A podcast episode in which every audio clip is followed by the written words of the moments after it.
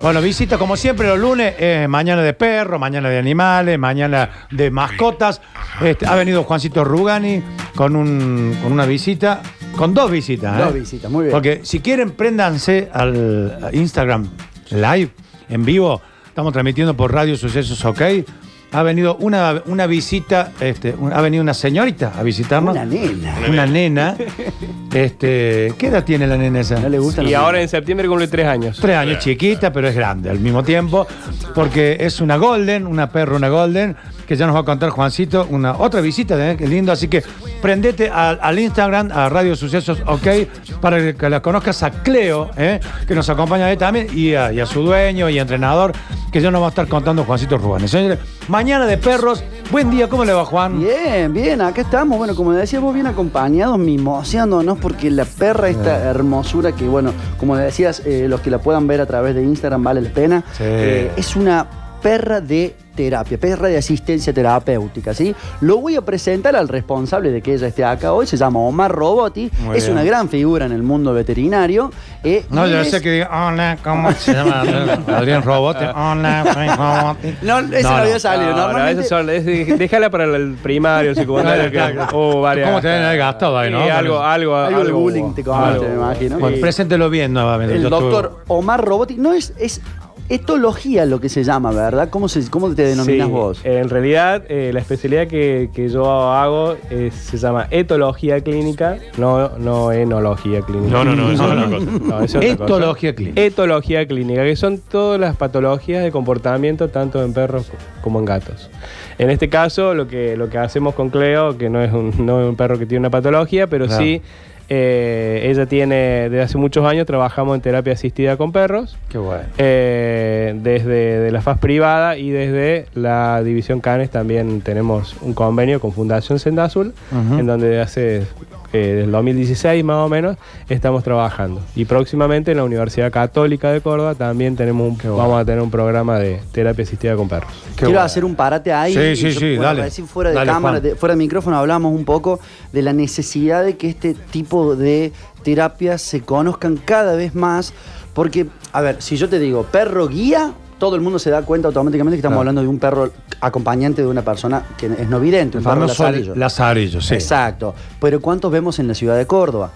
¿Cuántos vemos, nosotros que les prestamos mucha atención y los conocemos, tratando de, de tener un taxi para poder subirse Claro. y que los quieran subir? Claro, ese es el problema. Lo mismo con el colectivo, el ingreso a los lugares públicos. Una gran amiga nuestra, Noelia, no vidente de hace ya muchos años, va por su segundo perro lazarillo, eh, hembras, y tuvo el placer de poder tener a su hijo en el hospital y que la perra esté al lado. Que pudiera estar al lado, No, claro. sé no recuerdo si en pleno parto, pero sí al lado acompañándola. Imagínate en un hospital público Claro. y tener que estar luchando para que los perros de terapia de asistencia entren a un restaurante, Mm, donde claro. por ley está prohibido el ingreso con animales. Pero doctor, esta va la pregunta, un paciente, no vamos a decir un niño necesariamente, pero un paciente con la condición que fuere, ¿verdad? Ya fue autismo, eh, algún, algún trauma o trastorno.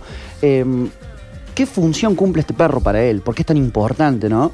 Bueno, yo creo que el perro cumple una, desde, digamos, eh, si es un perro que tiene él en su casa como, como perro mascota, en donde se le hizo un entrenamiento especial para, para que lo asista a ese niño, eh, o un perro que trabaja eh, desde, una, desde una fundación o de otro entorno, eh, en donde eh, también se hace ese tipo de asistencia, de terapia y demás. Ahí se genera un vínculo muy estrecho entre el, entre el niño o el joven o el adulto y el perro, en donde justamente le da sensaciones de calma, Claro. le da tranquilidad, le da contención, le da seguridad. Entonces, si eh, ese perro no puede entrar a ese espacio público, al chico se le, Claro. se entra en un conflicto eh, total y bueno, entra en un estrés, entra en conflicto. Ah, mal. Su perro no puede entrar. Es como que a un tipo no lo dejen entrar con las muletas, que usa Imagínate. muletas y no puede entrar con muletas. Imagínate. Más o menos lo mismo. Claro, ¿no? seguro. Y, y por otro lado, también eh, ese perro necesita un entrenamiento en distintos espacios públicos. Claro. O sea, necesita subir un ascensor, subir Claro, una escalera, a los ruidos. A los ruidos, un patio de comida es terrible, ¿no es cierto? Sí. Eh, o un shopping o un lugar donde, donde hay mucho ruido, bueno, el perro desde edad temprana, o sea, tanto Cleo como Lola, que es de la división Canes, o ahora Zoe, que es de la división Canes, eh, que ellos están yendo desde los 60 días a la Claro, de fundación. chiquito nada más. ya- Eh, no solamente en la fundación, sino en los espacios públicos. O sea, Claro. ellas las, las exponemos, en, en- o sea, las exponemos, me refiero no de exposición, No, no, por supuesto. sino que la confrontamos con, con diferentes estímulos desde cachorro para que se vayan adaptando a esa, a esa realidad para que el día de mañana no pase una moto y el- o un colectivo y el se perro se asuste, claro. eh, porque el chico también va a sufrir eso y obviamente puede provocarle algún tipo de lesión y Que se acostumbre a la vida cotidiana que tenemos las personas comunes. Exactamente. ¿eh? Hablábamos, eh, con el programa hemos tenido la posibilidad de ir a Senda Azul, a fundaciones, averigüen que hay muchas fundaciones en Córdoba con perros, con caballos también. Sí, sí, la, la quimioterapia. Es impresionante hablar con los papis, los papás de los niños, Claro. y vos le preguntás, obviamente, dejando las emociones de lado, le preguntás los avances que han visto gracias a los perros y ellos te dicen, mira, mi hijo no podía abrir la mano. Claro. Y cuando le dijeron, vení que la vamos a cepillar a Cleo, abrió Claro. la mano, agarró el cepillo y empezó a cepillar la perra. Y los padres llorando Claro. A, a moco, a moco tendido. Sí, sí, sí, Lo mismo como te decía con los caballos y demás. Eh, una anécdota muy linda que me la contó por celular el doctor después de una entrevista, casi lo mato. Habíamos estado haciendo una entrevista espectacular y no se acordaba de, de una anécdota realmente bien inci- De una me incisiva. Se acordó de una y Con por Lola. teléfono me manda otra que te voy a pedir ahora sí, aprovechando los micrófonos, que me la Sí. cuente. Bien. De es- esa llegada a la senda. Eh, bueno, obviamente que nosotros eh, no. Perdón, perdón. Sí, Estamos hablando de, de perros en este caso. Ujú. este, dame bien la definición. Bien. Sería perros de asistencia terapéutica con chicos con capacidades diferentes, ¿verdad? Ahí está. Eh, con discapacidad. Con discapacidad. Eh, Bien, se ha bien cambiado toda esa terminología. Ah, Ahora mirá qué son importante. personas con discapacidad. Claro. Ok, bien. Perfecto. ¿Cierto? Eh, Para los que se enganchan, digo, ¿viste? Por ahí están- ¿de obvio. qué están hablando de esto? Estamos hablando de acá nos acompaña Cleo, que es una perra de terapia, y este A Curtino ya lo cedó, mira. y el doctor Robotti que nos está contando, nos va a contar una anécdota que, que tiene que ver con el tema. Bien, sí, bueno, hay cosas misteriosas, ¿no? Que uno no, no sabe eh, a qué se deben, pero es parte de eh, es parte del perro.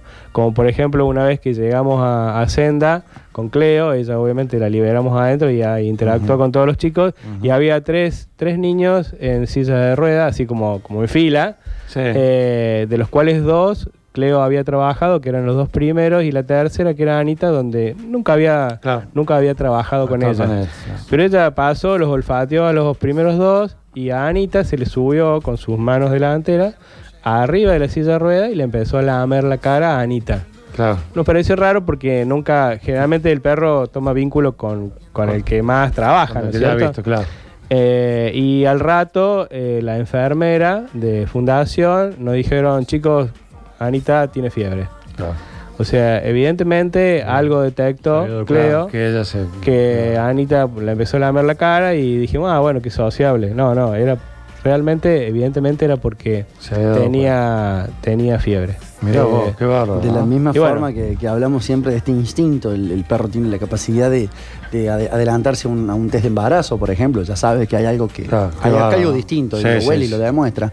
Eh, por eso también la, la selección del perro, no cualquier perro Claro. y no perros de raza tampoco. Eh, Ujú. Sandy. Sandy Sí. le pusieron a esta perrita de Senda Azul, que es sí. la fundación que el doctor está, está mencionando. Era una perra mestiza. Es una perra mestiza. En este caso, digamos, acá lo- mm, me da pie a lo que dice Juan, ¿no? De muchos padres que tienen chicos con discapacidad y que buscan, en un tiempo se dio más una moda de buscar el perro labrador para Claro. el perro con Sí, el sí. niño con autismo y demás. Eh, lo importante es que los papás se hagan asesorar. Lo ideal es que se seleccione dentro de una camada de perros, ya sea de cualquier raza o Sí, que no sí. tenga raza, pero que se seleccione cuál puede llegar a ser el perrito con más características, el cachorro con más características para determinada función.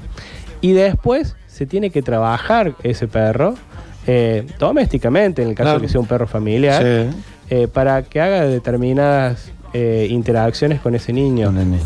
Eh, y además, no solamente eso, sino que en estos casos se trabaja con un equipo multidisciplinario. O sea, claro. no es el, el etólogo, no es el adiestrador, no es el psicólogo que se le ocurrió tener un perro. Claro. Eh, es un equipo multidisciplinario. Claro, en donde la gente que trabajamos con perros, ya sea un adiestrador, un educador, un veterinario o lo que fuere, eh, pone las pautas de trabajo con el perro más allá del entrenamiento. Sí. Y, la, y, el, y los profesionales de la salud, ya sean psicólogos, asistentes terapéuticos o lo que fueran, ponen los objetivos para trabajar con cada chico. ¿no? Claro. Eh, entonces, eh, ellos van a decir, bueno, con este chico necesitamos trabajar determinada habilidad Claro. y ahí nosotros también interactuamos en- con el perro en determinada habilidad. Le decía Juan esto de abrir la mano, por ejemplo. Claro. Bueno, el hecho de ponerle Qué va. comida a un niño eh, en la mano y que el perro con su hocico tratando de sacar el alimento le obligue a abrir la Abre la mano, mano, claro.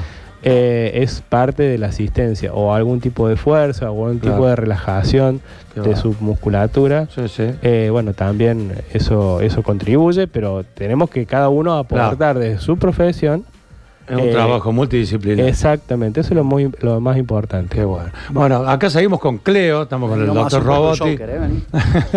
Ahí está Juancito con Cleo. Eh, La gente que está viendo no, por Instagram, por Radio Sucesos OK, ahí está viendo a Cleo, que es...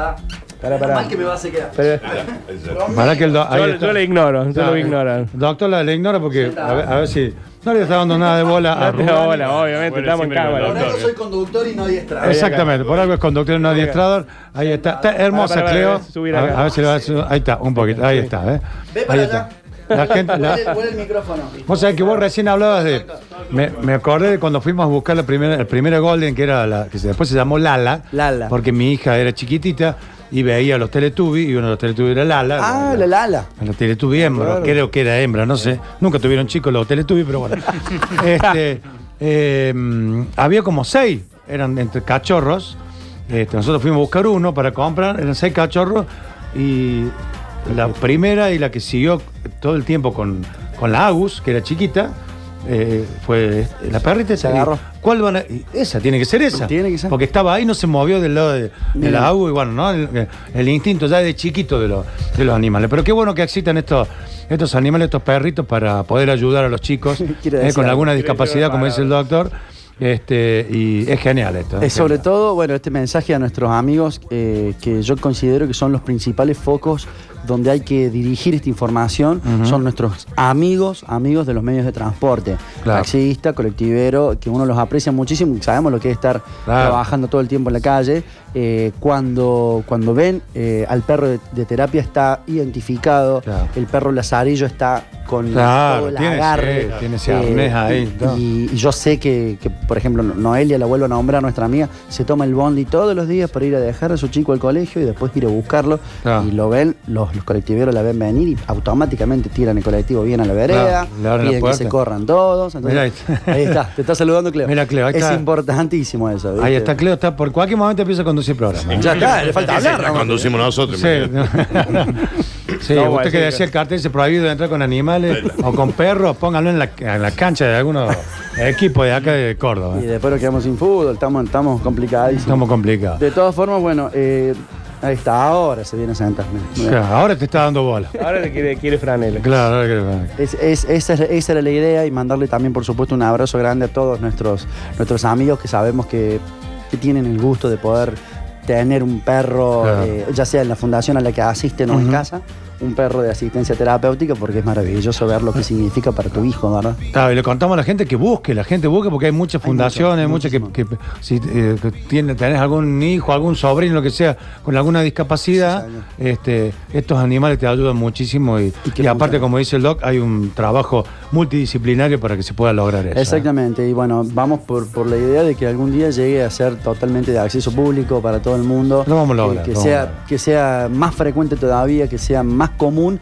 y más normal el hecho de que una, una persona pueda contar con un perro eh, para solucionar este tipo de, de- de- de inconvenientes que ya vienen a, a colmar una vida de Claro. una discapacidad, por ejemplo, que es bastante, bastante Me contabas que ahí en el shopping, este, bueno, lo dejaron entrar, ¿no? Fue En uno de los genial, shopping. Fue una experiencia hermosa hace un mes aproximadamente con la Fundación Jingles de. Córdoba, que es otra fundación, y los chicos viven Tenés que verlo, es espectacular, los invito a conocerlos, Instagram, Facebook, Hingles, con J se escribe. Ellos tienen ahí toda su jauría y es una armonía espectacular, cómo viven, cómo, cómo su cotidianidad. Y hablaban con nosotros de que después de, de tantos años que los conocemos, nunca habíamos podido hacer la prueba de ir a un shopping Claro. con los perros. Y fuimos. Con las Vamos. cámaras, aparecí yo también ahí, en- a no a meter el pecho, pero sí nos paramos en la Claro, puerta. a ver qué onda. Asistentes terapéuticos, los dueños de la fundación, la doctora licenciada Mariana Ferrero y, bueno, los perros, había seis perros, con Claro. pacientes. Y el guardia de seguridad, lógicamente, lo frenó y le dijo, acá no se puede ingresar con perro. Se dialogó, se llamó por teléfono, automáticamente, cinco minutos, bienvenido, pasen, vengan Qué bueno. cuando quieran, acá están las puertas abiertas. Eh, la emoción fue impresionante. Plantamos los perros en el medio de la escalera del nuevo centro shopping, aplaudiendo la gente sacándose fotos como si nunca hubieran visto un perro, Claro, lógicamente. qué bueno, qué bueno, pero, ¿no? pero esa es la emoción que te genera saber que hay reglas que se van torciendo en pos de la, de la razón. De decir, bueno, también está prohibido entrar perro, lógico, pero bueno, estos son perros que cumplen una función especial y como decía el doctor, necesitan entrenamiento, necesitan estar entrenados para subir una escalera mecánica. Acostumbrarse a la vida cotidiana. Sí, totalmente. Que venga, y el respeto del, del- del prójimo, el que está al lado, tenemos perro- estos perros están capacitados para que los niños se les tiren encima y los abracen y Claro. les den besos y demás. Tiene que y ser un perro muy tolerante al- Exacto. al, al- al manoseo. Por más que nosotros eh, también en, en determinados chicos que por ahí son muy efusivos, Sí. eh, el- trabajamos los autocontroles del chico. Claro. ¿sí? Que bueno, que no tiene que violentarlo, Sabe, que no claro. tiene que maltratarlo, que lo tiene que cuidar. Eh, tenemos, digamos, algunas, algunas técnicas con los psicólogos de decir, bueno, no, si vos, vos le haces esto, le tiras Claro. al pelo, el perro se va. Claro. Entonces, también generamos, pero el perro tiene que ser tolerante y no reaccionar agresivamente. Claro. Obviamente que no, eh, con, como decía, con ese, esa persona con discapacidad, ese niño con discapacidad, trabajamos los límites, ¿no? Para que no lo maltrate. Pero si llegado a suceder que en un descuido le tiró la oreja o le tiró la cola eh, y nosotros no nos dimos cuenta, Claro. eh, bueno, el perro no tiene que reaccionar agresivamente. Claro, o sea, estos perros tienen que ser cero, cero agresión, mucha tolerancia. Claro. Eh, por eso tienen que ser eh, no solamente seleccionados, sino después trabajados Claro. en base a esa tolerancia. Se me, vino, se me vino un recuerdo de los principios de Amores Perros cuando hablábamos eh, de, de regalar, hicimos un concurso con una empresa de balanceado que regalaban un cachorro golden. Un cachorrito. Sí, se regalaban un cachorro golden para una familia que realmente lo necesita. Claro. El ganador fue un- una familia que tenía un niño el más chico con autismo. Y venían de devolver un perro porque un criador o un amigo o Claro. alguien le dijo, llévale un perro, le va a ser bárbaro. Claro. Genial. Le llevaron un Bull Terrier. Claro. Bull Terrier es un perro de muchísima eh, Sí, sí, in- muy in- fuerte. interacción, fuerza, resistencia al dolor. Es un perro Claro. originalmente de pelea, Bull Terrier, o sea, un perro para pelea con toros. Le llevaron un Bull Terrier a un nene con autismo. Claro. Eh, hay que asesorarse. Sí, sí. No cualquier perro, no cualquier raza, y si es mestizo, no cualquier temperamento. Hay Claro. mestizos que son bastante, Sí, sí. bastante, bastante muchas cosquillas, ¿viste? Que no les gusta que los jodan. Entonces, siempre para eso están las líneas abiertas, busca. Hay que consultarse. Córdoba Fundación, escribí. Arrancando autismo, por el veterinario, ¿viste? El veterinario te puede, che, loco, veterinario. habla a tal lado. Siempre, siempre están al, están al servicio. Tal cual. Así que bueno, gracias también por, por el espacio. No, porque gracias. Hace mucha falta. Gracias, Doc. Gracias. Gracias por todo. La Este, verdad que gracias, esto sirve, sirve, sirve mucho eh, y que la gente vaya tomando conciencia, no solamente eh, las familias con chicos con discapacidad, que tomen conciencia que no tienen que hacerlo hacia la Bartola, sino di- direccionado y Claro. consultado, y sino también la sociedad que eh, también deje Un poquito de tolerancia, que ¿no? sea Claro. tolerante con todo este tema de los perros de, de asistencia. Bueno, buenísimo. Gracias, Doc.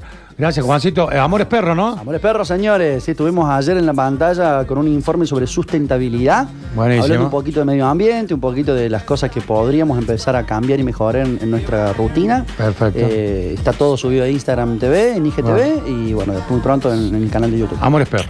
¿eh? Pronto. eh, eh, bueno, Juancito, gracias, gracias, doctor. Gracias, Cleo. Ahí está Cleo. ¿eh? Así, poné ahí, así te despedí. Sí, Cleo. Ah, viste que cuando la llaman no viene. Saluda. Ahí está. Ahí está, mira, mira. Curtino está. te, Curtino te ha hecho un, te ha hecho un ácido. Ahí está, ¿eh? Bueno, señores, gracias, Juan, gracias, doctor. chicos. ¿eh? Nos vemos el lunes que viene, eh, ya volvemos.